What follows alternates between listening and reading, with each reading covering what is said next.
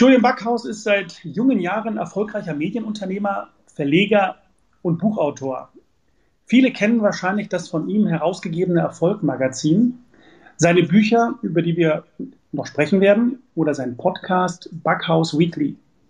Hier gibt es wöchentlich kurze, oft auch provokative Aussagen oder Mitschnitte aus seinem Alltag, mit denen er viele Menschen inspiriert und ins Handeln bringt. Spannend fand ich Titel wie Gesundheit ist nicht das Wichtigste oder Sie hassen mit mir zu arbeiten. Das macht auf jeden Fall neugierig. Auch Finanzen sind immer wieder Thema und ich freue mich heute auf ein spannendes Gespräch. Herzlich willkommen, Julian. Danke, Ronny, für deine Einladung. Ja, freut mich, dass du dir die Zeit genommen hast. Ja, du hast dich ja schon in jungen Jahren äh, mit Wirtschaftsthemen beschäftigt und warst in deinem Dorf der einzige Financial Times Leser. Der Kiosk musste, musste glaube ich, ähm, immer extra für dich äh, eine Ausgabe bestellen. Woher kam denn dieses Interesse? Das ist eine gute Frage, woher dieses Interesse kam. Ich habe das schon als Kind tatsächlich gehabt. Ich habe mich sehr für Wirtschaftsmedien interessiert. Ich habe mich somit auch für die Wirtschaft sehr interessiert. Ich komme ja von einem Bauernhof und da habe ich die Selbstständigkeit äh, lieben gelernt. Vielleicht ist es ein Teil dessen, aber trotzdem würde man jetzt die Börse oder irgendwie das Bankenwesen oder ähnliches nicht unbedingt äh, mit einem Bauernhof äh, verbinden. Von daher kann ich es nicht genau sagen. Es hat mich einfach schon immer fasziniert fasziniert und ich wollte gerne beruflich da etwas machen. Also nicht nur beruflich in die Wirtschaft gehen, sondern beruflich gerne Wirtschaftsmedien machen. Das war natürlich ein etwas ausgefallener Wunsch, aber ich bin sehr, sehr froh, dass der wahr geworden ist. Das äh, kann ich bestätigen. Spannende, spannende Entwicklung, die du genommen hast. Wie sah denn die finanzielle Bildung aus, die du in der Schule bekommen hast? Äh, die sah gar gab's nicht. Gab es das überhaupt? Gab's nee, das, das gab's nicht. Nee, also ich habe eine Realschule besucht und äh, wir hatten natürlich Mathematik und irgendwie so, so, so ein Allgemeinfach. Da, ich glaube, es wurde mal irgendwann ein Bausparvertrag durchgenommen, zwei Stunden lang, aber ähm, nee, sonst wirkliche Finanzbildung hat es da leider nicht gegeben. Ich glaube, auch heute ist es immer noch sehr rar gesät. Ich höre durchaus von Schulen, wo es etwas gibt, aber das ist, glaube ich, immer noch nicht so ganz breit. Ja, das, das kann ich bestätigen. Ich bin ja auch öfter an Schulen unterwegs, um mhm. Geldunterricht zu machen. Ähm, aber das ist, sind Einzelfälle. Das ist jetzt auf alle Fälle mal noch nicht im Lehrplan enthalten. Das nee. kann ich äh, auf alle Fälle bestätigen. Da sind wir ja auch schon beim Thema Jugend. Wie, wie erlebst du denn die heutige Jugend? Äh, zum Beispiel, wenn Praktikanten bei dir anfangen oder du in Schulen und Universitäten zu Gast bist. Was bewegt sie und, und was fehlt ihnen? Also, da gibt es so zwei Lager. Traurig ist, dass das faule Lager sehr laut geworden ist. also ich, ich frage mich manchmal auch, sind denn jetzt alle Generation Z-Kinder und auch das Alpha, was danach kommt, sind die denn jetzt alle gleich faul? Nein, sind sie auf gar keinen Fall. Es gibt eine kleine Minderheit, die kleben sich auf Straßen und haben ganz da nichts zu tun und haben aber irgendwie die Titelseiten in Deutschland. Ja. Und äh, die ganzen fleißigen Kinder, äh, die äh, fristen irgendwie so ein Schattendasein, obwohl das ja die Leistungsträger von morgen sind. Die Klimakleber sind es ja nicht.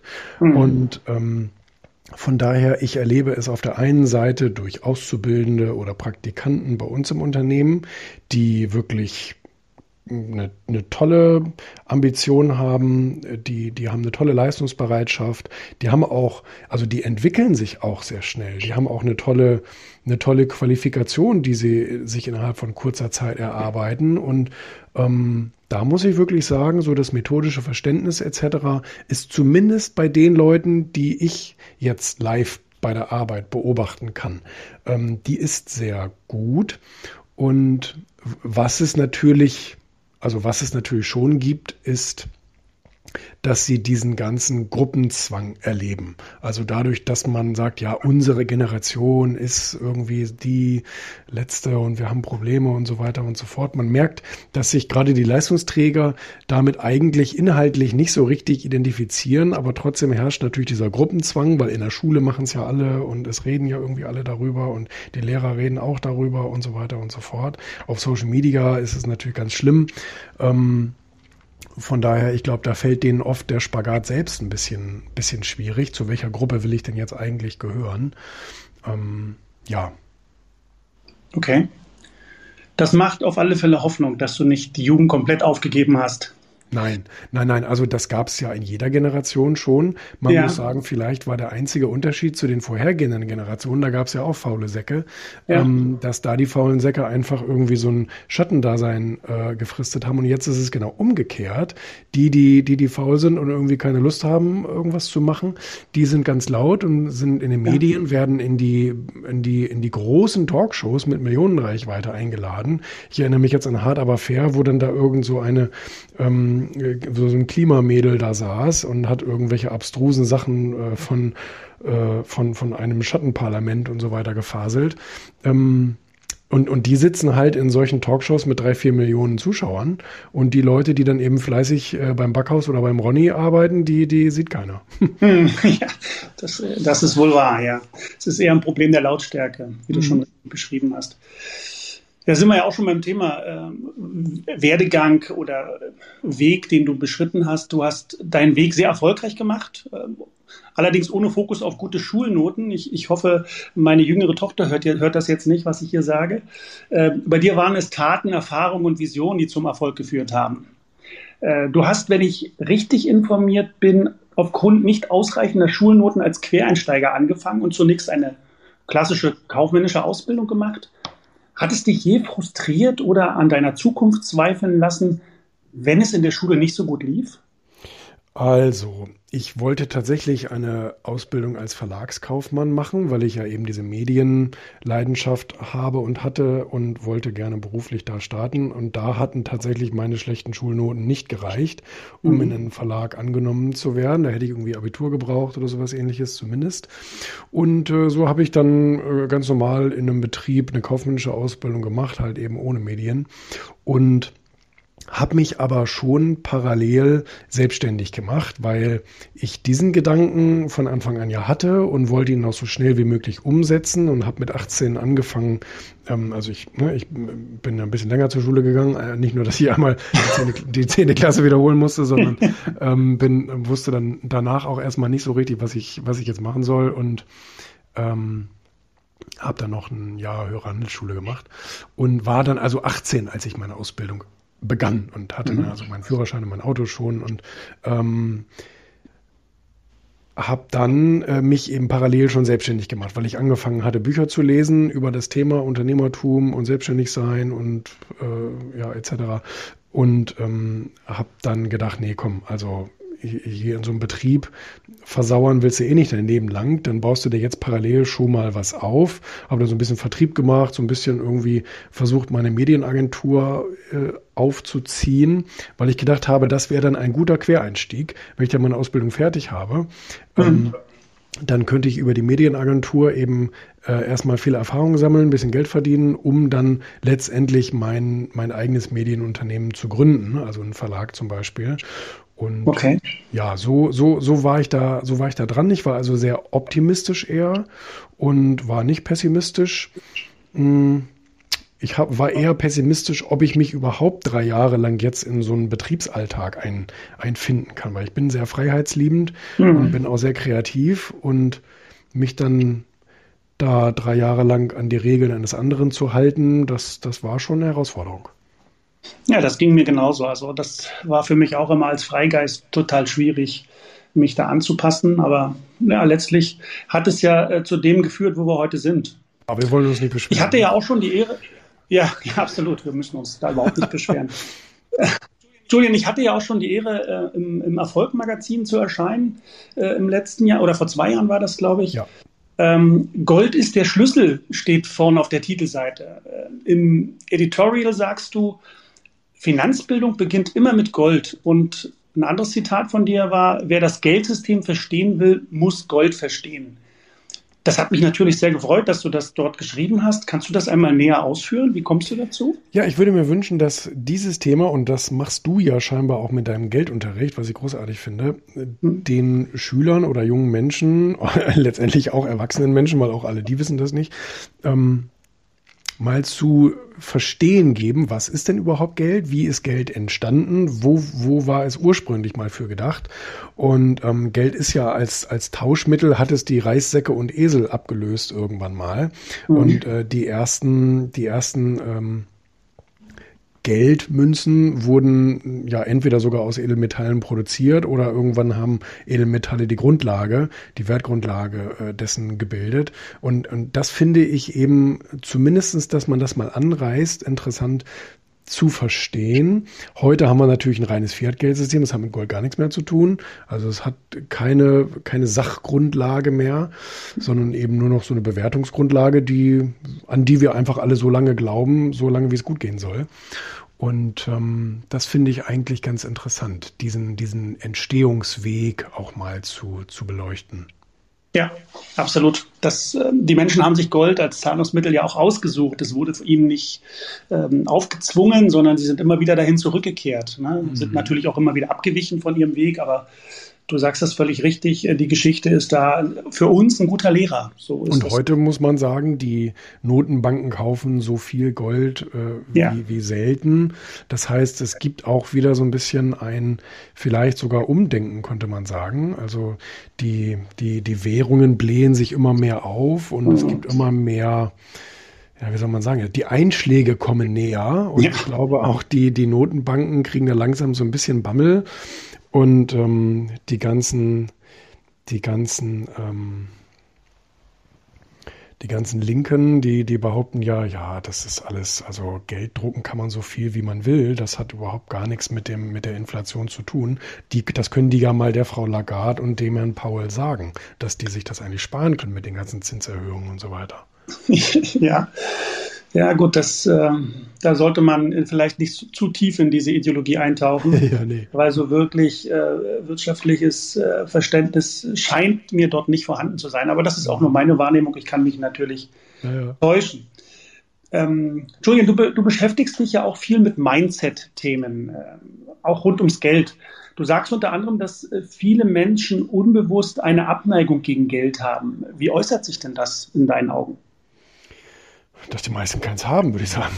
Also, ja. Das ist, glaube ich, der ganz offensichtlichste ähm, äh, Punkt, woran man das festmachen kann. Es, äh, es gibt Nachbarn in einer Straße, wo der eine für seine 40 Stunden Arbeit ähm, naja, 1900 gibt's nicht mehr. Der Mindestlohn wurde angehoben. Es sind jetzt 2050 oder 2060 Euro Mindestlohn. Und äh, der andere kriegt für dieselbe Zeit ähm, 26 oder 260.000 Euro. Und ähm, ich glaube, darin liegt eben begründet, es sind ja, es sind ja nicht so verschiedene Menschen, sondern eben das Mindset ist da ein unterschiedliches. Ähm, natürlich hat die Qualifikation, die fachliche Qualifikation einen großen Ausschlag, aber eben mhm. auch, wie denke ich überhaupt darüber, wenn ich meine Zeit oder meine Leistung verkaufe? Wie viel darf ich dafür nehmen? Die meisten haben ein so schwaches Selbstbewusstsein und auch ein so schwaches Selbstwertgefühl im wahrsten Sinne des Wortes, dass sie ihre Zeit eben ultra billig verschachern sozusagen. Und wie gesagt, es hat immer auch mit Qualifikation zu tun. Niemand bezahlt äh, schlechte Leistung hervorragend. Das passiert natürlich nicht. Ähm, aber äh, ich, ich nehme da immer gerne dieses Beispiel von von diesem Experten, der in eine Fabrik geht und einfach weiß, äh, gegen welches, gegen, gegen welches ähm, Maschinenteil er klopfen muss, damit das Ding wieder läuft, mhm. der, der kriegt eben mehr Geld für seine Problemlösung als, ähm, als der andere, der auch Ingenieur ist, der auch seit 20 Jahren Berufserfahrung hat, der auch einen angesehenen, einen angesehenen Titel hat, aber eben dieses Geld äh, nicht bekommt. Und ähm, Deswegen klar, Qualifikation äh, und Wertbewusstsein äh, gehen da Hand in Hand. Aber es gibt viele Leute, die sind gleich qualifiziert und der eine verdient mehr als der andere. Und da sehen wir, glaube ich, so ein bisschen diese schlechte Einstellung zu Geld. Aber letztendlich hat es, glaube ich, immer auch damit zu tun, dass es eigentlich eine schlechte Einstellung sich selbst gegenüber ist. Hm. Was, was empfiehlst du diesen Menschen, wenn die zu dieser Einsicht gelangt sind? Ja, Was sollen also sie das, machen? Das ist dann schon mal viel wert, wenn man zu dieser Einsicht überhaupt gelangt. Die meisten Menschen mögen sich ja nicht selbst kritisieren oder sagen, das, was sie jetzt seit 20, 30 Jahren praktizieren, das jetzt äh, sozusagen in Frage zu stellen und zu sagen, Mensch, ich habe falsch gelegen, ich muss mich verändern. Aber wenn man so weit kommt im Leben, ähm, da, dann ist es natürlich einfach einmal so eine gewisse Art Autosuggestion. Also es läuft einfach wie mit einem Programm auf dem Computer. Wenn da ein altes, kaputtes Programm drauf ist, dann muss man das überspielen mit einem guten Programm. Mhm. Und so funktioniert unser Kopf letztendlich auch. Das, was du dir 20, 30 Jahre lang eingeredet hast, negativ, musst du jetzt sozusagen ziemlich intensiv überschreiben mit dem Gegenteil oder mit den richtigen äh, Glaubenssätzen. Das ist ein bisschen Arbeit, ne? Also das ist nicht von heute auf morgen gemacht. Und ähm, sicherlich hilft auch viel Lesen dabei, mhm. weil es einfach im Gehirn noch viele Prozesse mehr in Gang setzt, die dabei helfen, diese Zeit natürlich zu verkürzen, weil wäre ja schade, wenn du jetzt wieder 30 Jahre dafür brauchst, dein Mindset zu ändern. Aber ein bisschen Zeit muss man da schon mitbringen. Hm. Das ist auf alle Fälle Aufwand. Das geht nicht um, das geht nicht so ohne. Mhm. Ne? Es ist ja unsere heutige Gesellschaft äh, ist ja eher da anders gepolt, dass sie eben denkt, äh, ich muss mich nicht anstrengen. Es kommt, es fliegt mir alles zu. Es, die die gebratenen Täubchen fliegen mir in den Mund. ja, aber da, da, sind wir, da sind wir ja nicht. Und das wieder zu lernen ist in meinen Augen auch ein, ganz, ganz wichtiger, eine ganz, ganz wichtige Fähigkeit, die man wieder haben sollte. Ja, wir, wir leben natürlich teilweise schon mittlerweile in einem Nanny-Staat, auch Nanny-Kontinent, wenn wir Europa mal als Ganzes sehen wollen, wo den Menschen immer mehr suggeriert wird, wir kümmern uns um dich, wir denken für dich, wir machen die Gehaltsverhandlungen für dich in Form von Tarifverträgen, Mindestlohnabkommen und all solchen Dingen. Das ist natürlich schon ein bisschen traurig, dass es in diese, in diese planwirtschaftliche Richtung geht, dass der Arbeitnehmer ähm, und auch im Unternehmen, du weißt es selber, ich bin immer wieder erstaunt, was die sich jedes Jahr Neues ausdenken, um Unternehmen sozialistischer zu machen. Und ja, ähm, auch diese Gleichmacherei. Äh, ich finde das ganz schrecklich, dass mittlerweile diese Lohnniveauangleichungen äh, in, in jedem Betrieb Usus sein sollen. Also das heißt, wenn einer mehr verdient als der andere und die machen angeblich dieselben Aufgaben oder ähnlich vergleichbare Aufgaben, dann muss der geringere, hat dann auch ein Recht darauf, so viel zu verdienen wie der andere. Und das geht natürlich in eine Richtung, die finde ich echt so ein bisschen sehr bedenklich. Ja, das ist richtig. Für mich gibt's ja da, für mich gibt's ja da auch zwei Gruppen. Äh, es gibt ja die einen Menschen, die äh, eben das Streben nach Erfolg ablehnen, weil sie es wirklich ablehnen ja, aus dem Innersten heraus. Und dann gibt es eben die andere Gruppe, äh, die lediglich die eigene Unfähigkeit, erfolgreich zu sein, rationalisiert. Ja. Und ähm, von denen haben wir, denke ich, auch eine ganze Menge im, im, in der Politik. Ja. Äh, und an, an vorderster Front. Aber gut, das, so sehe ich die Welt. Ja. Kann richtig sein, kann falsch sein, wir wissen es nicht.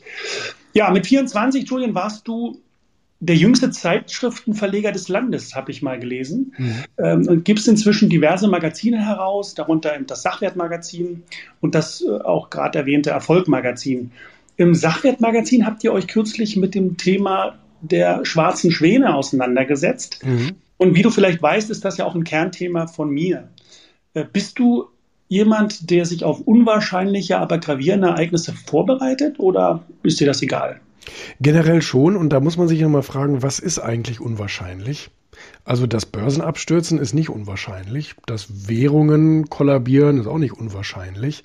Ähm, ich frage mich immer, was ist eigentlich unwahrscheinlich? Ist ein Krieg unwahrscheinlich? Absolut nicht. Kriege finden ständig und ich glaube, es gibt gerade, ich weiß nicht, 350 Konflikte auf der Welt. Ähm, mhm. Also all das ist gar nicht unwahrscheinlich. Was unwahrscheinlich ist, ist sicherlich oder was äh, sehr unvorhersehbar ist, sind sicherlich sowas wie Außerirdische oder, oder der Krieg im Weltraum oder pff, ich weiß es nicht, ja, keine gut. Ahnung. Die, die Umkehrung der Pole zum Beispiel, ne, soll ja auch gerade passieren irgendwie. Ja. Aber äh, man, da, da muss ich sagen, weiß ich es nicht, was dann passiert. Da kann man sich dann wahrscheinlich auch schlecht drauf einstellen. Aber man kann sich auf so, das schreibe ich auch in meinen Büchern, auf so viele Dinge zumindest geistig schon mal vorbereiten, was passiert eigentlich, wenn dieser ja. Staat irgendwie ähm, kollabiert, wenn irgendwas in die falsche Richtung läuft, wenn wir auf einmal irgendwo bürgerkriegsähnliche Zustände haben, so wie in Berlin in der Silvesternacht und all solche Dinge. Also ähm, es gibt schon viele, viele Punkte, auf die kann man sich historisch in der Rückschau gesehen auch heute vorbereiten und man weiß, die Welt funktioniert in Zyklen. Auch darüber gibt es viele Bücher und Abhandlungen. Äh, wir glauben zwar immer, ja, nee, jetzt ist alles anders, aber in Wahrheit läuft alles auch in Zyklen. Sicherlich ist die Ausgestaltung immer ein bisschen unterschiedlich, weil die Zeiten werden moderner. Panzer werden irgendwann als Elektropanzer durch die Gegend fahren, aber ja. das, das Thema wird wahrscheinlich bestehen bleiben. Ja. Und ähm, Vielleicht werden sie auch nicht mehr mit Kanonen feuern, sondern mit Laserkanonen oder ich weiß es nicht. Ähm, es gibt vieles, auf das wir uns im Leben vorbereiten sollten. Und es gibt auch sehr viele Wahrscheinlichkeiten, auf die wir uns vorbereiten sollten. Krankheit, finanzielle Probleme, Beziehungsprobleme, ähm, spirituell, also mit uns selbst irgendwelche Dinge im Unreinen etc. Ähm, da gibt's viele Dinge, mit denen sollte man auch, ne, die meisten haben Eltern, jeder weiß, biologisch geht's nicht anders, irgendwann werden die alt, krank und, und sterben. Also es sind alles Punkte, über die wir uns ja bei Zeiten mal Gedanken machen können. Und da muss man sich fragen, okay, was könnten die schwarzen Schwäne sein? Ja, also so höchst unwahrscheinliche Themen. Wie gesagt, wir haben gerade gesagt, ein Finanzkollaps ist kein schwarzer Schwan, sondern den gibt's eigentlich alle äh, 25 Jahre. Das ist alles kein, kein, kein Hexenwerk. Ähm, sicherlich zum Beispiel jetzt gerade, er wurde ja sehr lange herausgezögert. Also man hat ja auch den Schwarzmalern jetzt äh, die letzten Jahre immer so ein bisschen vorgehalten, Edgy Badge, mit eurer ganzen Untergangsrhetorik habt ihr ja alle ganz schön daneben gelegen. Und ähm, jetzt äh, sagen sie äh, umgekehrt Edgy Badge und sagen, ja, ja, äh, erzähl dir mal nicht. Und ähm, deswegen, ja, ich beschäftige mich oft mit äh, schlimmen Szenarien und das sollte jeder tun. Eine sehr gute Idee. Du hast bereits etliche Bücher rund um Erfolg veröffentlicht, ne? darunter zum Beispiel äh, Ego, Gewinner sind gute Egoisten oder Erfolg, was sie von den super erfolgreichen lernen können. Und der, oder dein letztes Buch, Bullshit Rules, 50 äh, Regeln, die sie brechen müssen, um Erfolg zu haben. Hast du Lust, äh, aus dem vielleicht mal, aus dem Buch vielleicht einmal ein bis zwei dieser Regeln zu zitieren, die dir besonders äh, wichtig sind und äh, die du bedeutsam findest oder besonders bedeutsam findest? Die sich aber auch auf Geld und Finanzen beziehen. Vielleicht können wir das da Ja, ich wollte gerade sagen, also alle 50 liegen mir sehr am Herzen, deswegen habe ich sie aufgeschrieben. Ähm, es gibt ja so viele negative Glaubenssätze und, und dumme Lebensregeln, die man uns eingetrichtert hat über, über Jahre, die, die teilweise wirklich auch hervorragend gut klingen. Und deswegen glauben wir da auch so gerne dran, hinterfragen die aber ja nicht. Da habe ich tolles Feedback bekommen zu dem Buch, dass vielen Leuten zum ersten Mal überhaupt bewusst wurde, dass dieser Satz, den sie so in sich tragen, überhaupt ein, Sabo also ein, ein, ein Sabotagesatz ist.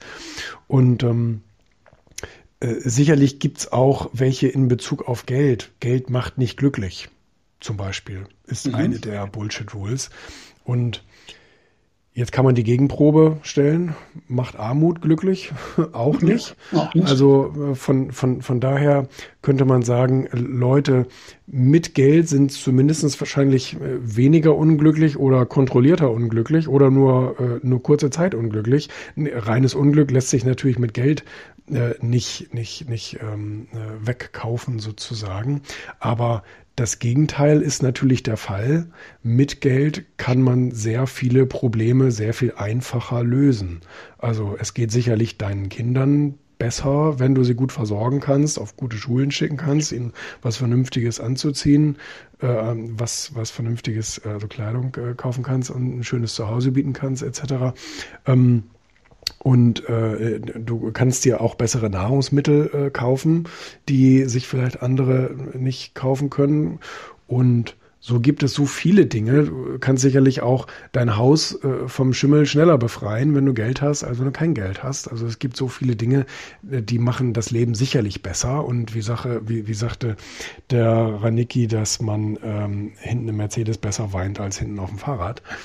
Und ähm, all diese Dinge sprechen sicherlich dafür, dass das unterstützende Wirkung hat. Und ähm, was gibt's denn noch? Eines, eine Regel, die ich als Unternehmer sehr wichtig finde, mm, ist, halte dein Geld zusammen, diese Regel zu brechen. Weil mhm. ich glaube an das Prinzip der Investition. Also Jeff Bezos hat sich nicht reich gespart. Man kann sich auch nicht zum Milliardär sparen. Das geht gar nicht. Man kann sich nur zum Milliardär investieren.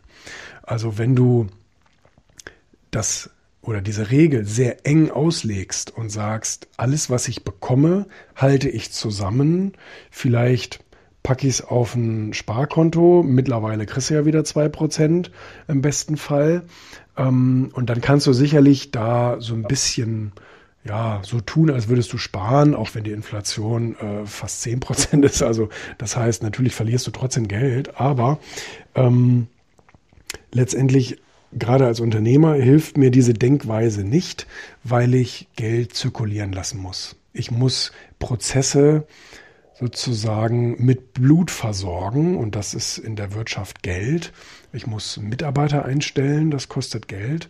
Ich muss ähm, Infrastruktur aufbauen in der Firma, das kostet Geld. Ich muss in ein Projekt Geld vorab investieren, ohne dass ich weiß, wie es im Ende oder im Endsweg natürlich läuft. Aber nur so komme ich voran. Und wenn ich mir jetzt diese Bullshit-Ruhe, halte dein Geld zusammen, anschaue, und ich muss sogar sagen, ich kritisiere gerade den Mittelstand sehr stark dafür, dass sich angeblich 70 Prozent dafür aussprechen, momentan keine Investitionen zu machen, weil die Zeiten so unsicher sind. Mhm. Also was Dümmeres habe ich auch selten gehört. Die haben die Pleite auch verdient, weil wer in, wer in der Krisenzeit nicht vorangeht, ähm, der, der wird automatisch sterben. Hm. Ja gut, äh, dem, dem Investieren vorausgeschaltet ist ja das Sparen. Das ist ja eine Notwendigkeit. Damit ich überhaupt was zum Investieren habe, muss ich mein Geld natürlich erstmal zusammenhalten. Ja, ich muss ja, es dann halt es, noch. Ja, es geht. Ähm, ähm, Gerade Unternehmen wissen, dass sie viel aus dem Cashflow heraus machen müssen. Mhm. Und ähm, keine andere Chance haben eigentlich, weil wenn du ein zum Beispiel ein junges Unternehmen bist, verdienst du ja gar kein Geld, sondern du nimmst zwar welches ein, aber hast in der Regel keinen positiven, ähm, ähm äh, äh, also keinen Gewinnanteil sozusagen, keine richtige echte Rendite. Und deswegen äh, bleibt dir eigentlich nichts anderes übrig als das Geld, was du hast, ähm, je nachdem, wie lange du es sozusagen zinsfrei behalten kannst ohne dass du es für die Rechnung wieder ausgeben musst, musst du es ja investieren. Also das heißt klar, auf der einen Seite gebe ich dir natürlich recht, dass es am leichtesten ist, Geld zu investieren, wenn man es auf der hohen Kante hat. Mhm. Aber ähm, ich weiß gar nicht mehr, wer sagte das denn, der Costolani. Ähm, wenn du wenn du Geld hast, kannst du spekulieren. Wenn du kein Geld hast, musst du spekulieren. Musst du, ja. Genau, irgendwie sowas war das. Ja, ne? genau. So also das, das heißt, ähm, ja, es geht in, in beiden Richtungen, aber nur in eine Richtung vorwärts. Ja. Sehr schön. Du warst ja gerade Teil der ARD-Doku Das Klima und die Reichen und hast dich dort im Privatchat gezeigt und mutig deine persönlichen Thesen und Ansichten vertreten, wovon aber leider nur, wir kennen ja die öffentlich-rechtlichen äh, Bruchteile ausgestrahlt wurden. Dafür gab es erstmal viele moralapostolische Kommentare im Internet für dich und du wurdest sogar als Egoist beschimpft. Vermutlich hast du das vorausgeahnt, wenn ich dein Lachen. Keine Beschimpfung in meinem Fall. Ich habe sogar ein Buch darüber geschrieben und habe äh, mich schon öffentlich mehrmals über Jahre hinweg als Egoist geoutet. Als ja. guter Egoist natürlich. Ähm, aber da haben einige Leute scheinbar so getan, als hätten sie etwas rausgefunden. ja, und wieso hast du daran teilgenommen an der Doku, wenn dir, wenn dir das offensichtlich ja auch bewusst war, was da passieren wird? Ja, mir war das in der Tat bewusst. Ich wurde ja auch vorher gebrieft, was was daraus kommen soll und was dabei passieren soll. Und ich habe ganz klar geantwortet, dann bin ich wohl ihr Bad Guy, aber damit kann ich gut leben. Mhm. Einmal, weil ich tatsächlich ja Bücher darüber geschrieben habe, dass man sich von der Meinung anderer nicht abhängig machen soll, insofern, dass man sich darüber nicht definieren soll. Das heißt, wenn irgendjemand über mich sagt, das ist ein schlimmer Mensch, dann ist das in Ordnung für mich. Das kann der ja ruhig denken, behindert oder beeinflusst, aber trotzdem mein Leben in gar keinster Weise. Und ähm, Natürlich muss man als Buchautor auch auf seine Werke aufmerksam machen. Dabei helfen öffentliche Auftritte sowieso. Das ist ganz klar. Als Buchautor ist man ja auch angehalten, eben in die Medien zu gehen und dann dort äh, seine, seine Buchthemen auch breit zu treten. Das mache ich schon seit Jahren sehr, sehr gerne.